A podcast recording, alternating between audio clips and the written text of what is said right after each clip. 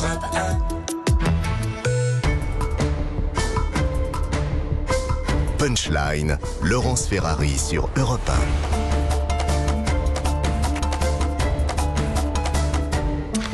18h16, on est en direct euh, dans Punchline sur CNews et sur Europe 1. Euh, on débat toujours de cette réforme des retraites. Il y a des blocages en ce moment. La CGT bloque les raffineries de France depuis mardi pour protester contre la réforme. Euh, évidemment, ça perturbe l'approvisionnement des, stations-service. On fait le point avec Célia Gruyère. On va voir s'il y a effectivement des pénuries d'énergie et d'essence. Des pompes à essence hors service, des stations vides ou fermées, les effets de la grève dans les raffineries commencent à se faire ressentir et les automobilistes sont déjà inquiets. Je suis venu pour faire le point, parce que je crains que les stations de service euh, ferment euh, à n'importe quel moment et qu'on retrouve la crise qu'on a retrouvée euh, il y a quelques mois.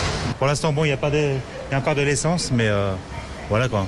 Mais c'est vrai que j'espère que la grève va se finir bientôt et qu'on se remet au travail comme avant quoi. Pas de scénario catastrophe en Ile-de-France pour le moment. Les pénuries de carburant impactent surtout l'ouest de la France. En Mayenne, dans la Sarthe ou le Calvados, entre 20 et 25% des stations manquent d'au moins un type de carburant. À l'échelle nationale, ce sont près de 5 d'entre elles qui sont touchées. Olivier Gantois, président de l'Union française des industries pétrolières, se veut rassurant sur la situation. Euh, en ce qui concerne les, dépôts donc, qui alimentent directement les stations, il y en a à peu près 200, je vous le rappelle, sur le territoire national. Sur ces 200 dépôts, il y en avait 5 qui étaient euh, encore bloqués hier soir donc 195 qui envoyaient du carburant vers les stations, ce qui fait que les quantités de carburant qui étaient livrées aux stations par camion-citerne étaient normaux hier. Il n'y a pas de problème d'approvisionnement des stations-service et la situation est en train de s'améliorer. Si la grève a déjà été levée à la raffinerie de Port-Jérôme-Gravenchon, le mouvement se poursuit dans les autres établissements de Total Energy et ExxonMobil. ExxonMobil.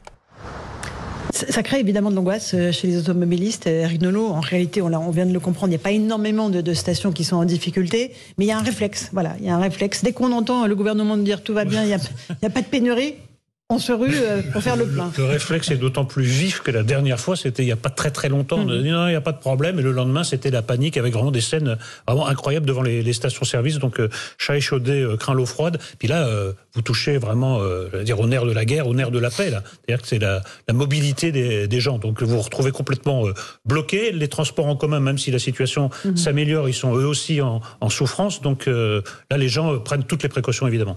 c'est ça le, le, sujet, Fabien Ville. Jusqu'où aller? Voilà, Jusqu'où Quelle est la limite, en fait, pour vous, aux autres syndicalistes qui bloquez, qui fait des actions comme ça, coup de poing, dans l'énergie, dans l'électricité aussi? Bah Jusqu'à la victoire, voilà, parce que de toute façon, ça joue maintenant. Hein. Euh, je pense que la semaine prochaine, euh, dans un sens ou dans un autre, les choses seront pliées. Donc nous, euh, on se bat pour gagner. Voilà, tous les grévistes perdent de l'argent à chaque fois qu'ils sont en grève. Vous-même, vous en perdez? Bah oui, là je suis à ma huitième journée, donc je suis je fais à peu près une journée de grève, c'est 100 euros pour moi, ça dépend des agents, mais en tout cas pour moi c'est 100 euros, donc je suis à 800 euros j'ai mis sur la table.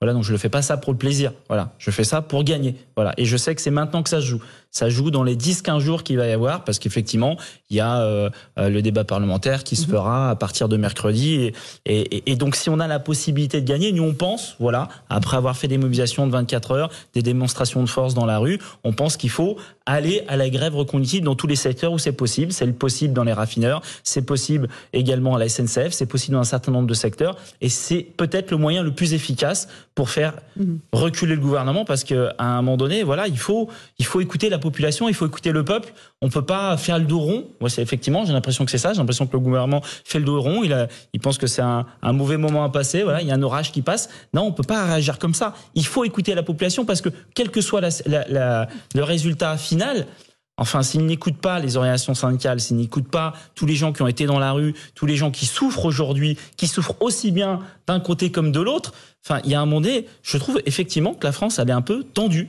Voilà. Mm-hmm. Il faut un peu apaiser les choses. Enfin, moi, j'attends, peut-être je suis un naïf, hein, mais j'attends d'un président de la République qu'il apaise les choses, qu'il fasse un peu de concorde, qu'il rassemble les gens. Et j'ai l'impression qu'on finalement, on a un président de la République qui passe son temps à opposer les régimes spéciaux d'un côté, euh, les usagers de l'autre, les fonctionnaires d'un côté, les salariés du privé de l'autre, euh, les grévistes d'un côté, euh, ceux qui sont à la pompe de l'autre. Enfin, peut-être que des fois, moi, je rêve d'un président bah, qui rassemble un petit peu. Et je trouve qu'on en aurait besoin aujourd'hui. Charles Consigny, c'est la stratégie d'Emmanuel Macron, jouer la montre en attendant que ça passe Oui, moi je crois qu'il est assez confiant sur l'issue euh, de, ce, de, de, de, de, cette réforme, euh, enfin sur l'issue de, des débats qui ont, lieu en ce moment et, il pense que la réforme passera. Euh, je, pense qu'il a du mal à la faire passer parce qu'il est étiqueté président des riches. Et il est vrai que les inégalités, je parle sous le contrôle d'un économiste, entre les riches et les pauvres, ça croise dans le monde entier et qu'il y a de plus en plus de gens très riches qui font un peu sécession avec le reste de la population. Mais en même temps, il y a en France euh, aussi, je trouve moi, une différence qui s'accroît entre ceux qui sont protégés de par leur statut, euh, de par euh, les entreprises publiques ou parapubliques mmh. auxquelles ils appartiennent, euh, et les salariés des autres euh, secteurs. Et il y a euh, une séparation qui s'accroît entre des classes moyennes qui travaillent énormément et qui payent pour tous ces systèmes et les gens qui en bénéficient et qui ne veulent jamais bouger d'une virgule. La fonction bah, publique par, Non, mais par exemple, non, mais c'est pas. non, mais parce que y a, y a, les y a, cheminots Non, mais quand je vois les salariés, quand je vois les dockers euh, se mettre en grève, excusez-moi, le salaire moyen d'un docker, c'est beaucoup plus élevé que la moyenne mmh. nationale. Euh, le travail d'un mmh. docker, c'est un travail qui est utile pour tout le monde, mais euh, en pratique, ils sont dans des transpalettes et ils, ils, ils, ils transvasent les, les, les caissons de marchandises, etc. Ils se mettent tout de même en grève. À la SNCF, excusez-moi, c'est pas germinal la SNCF. Aux dernières nouvelles, on met pas du Alors, charbon dans la locomotive. Donc, pardon, bah, si, bah, ce que je veux dire, c'est que le contraire, là. non, ce non que je veux dire, c'est que euh, je, je, comprends que ce soit difficile pour le gouvernement de faire passer cette, cette réforme de par l'image qu'il a renvoyée, mais en même temps, moi, je pense qu et je pense que en réalité, cette réforme n'est pas grand-chose par rapport à ce qu'il faudrait faire en France. Moi, comme avocat indépendant, euh, qui doit tous les mois euh, gagner oui. de quoi payer un cabinet, un bureau, etc. Je paye des proportions de ce que je facture à mes clients colossales à l'URSSAF, aux caisses okay, de retraite, etc. Bon, Très allez, importante. Et on va peut-être passer et donc, la parole. Et donc, ce que je veux dire, c'est que, que vous mettez en cause. au bout d'un moment, ce beau, ces belles revendications sociales, euh, elles coûtent très cher à euh, la France des classes moyennes, qui certes n'est pas celle des ultra riches, mais qui euh, travaille Alors, beaucoup pour que tout ça soit finançable. Votre réponse à Maître Consigny bah, Par exemple, sur le statut des cheminots. Donc euh, aujourd'hui, il n'y a plus d'embauche au statut à la SNCF depuis le 1er janvier 2020. Voilà. Bon, bah, du coup, la SNCF n'arrive plus à embaucher.